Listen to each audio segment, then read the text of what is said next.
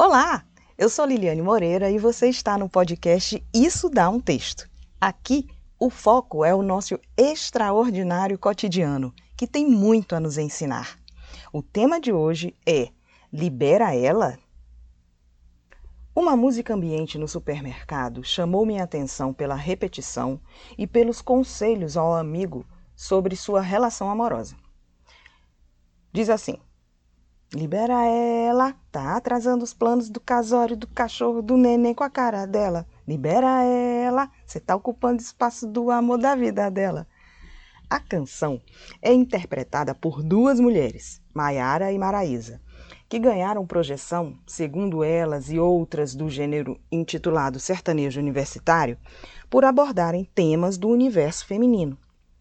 A mensagem tem boa intenção mas a letra traz uma passividade que não condiz com os tempos de emancipação feminina.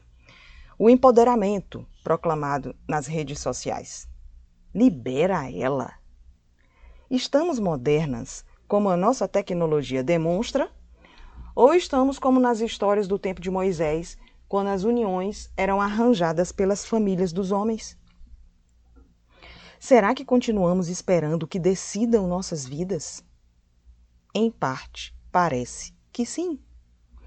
Há mulheres admiráveis, donas de seus boletos, e que, embora sejam conscientes de que são infelizes em seus relacionamentos, nada fazem para mudar a situação.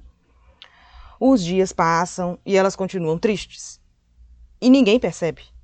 O entorno já está acostumado, talvez até elas mesmas, com um nível raso de amor compartilhado. Neste momento, muitas devem estar ouvindo de seus parceiros coisas do tipo: Não sabe rir mais baixo? Parece uma velha. Você nunca conclui seus planos. Não tem pulso forte com a criança. Vai sair arrumada assim para chamar a atenção de tudo quanto é homem? Eu não gosto daquela sua amiga. Melhor não sair mais com ela. Só sabe gastar dinheiro. Sua voz me irrita. Tá olhando para quem? São monólogos reais, comuns no cotidiano de machistas, misóginos brasileiros.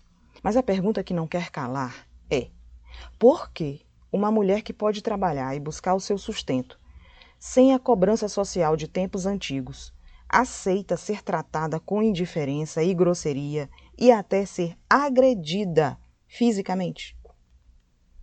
O lógico da sobrevivência não seria pular fora do barco que está afundando.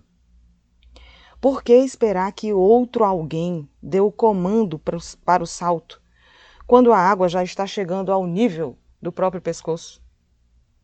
Em vez de buscar salvação, ambas as partes optam pela convivência com ironias, ameaças, franzir de boca e rispidez nos diálogos mais banais no café da manhã.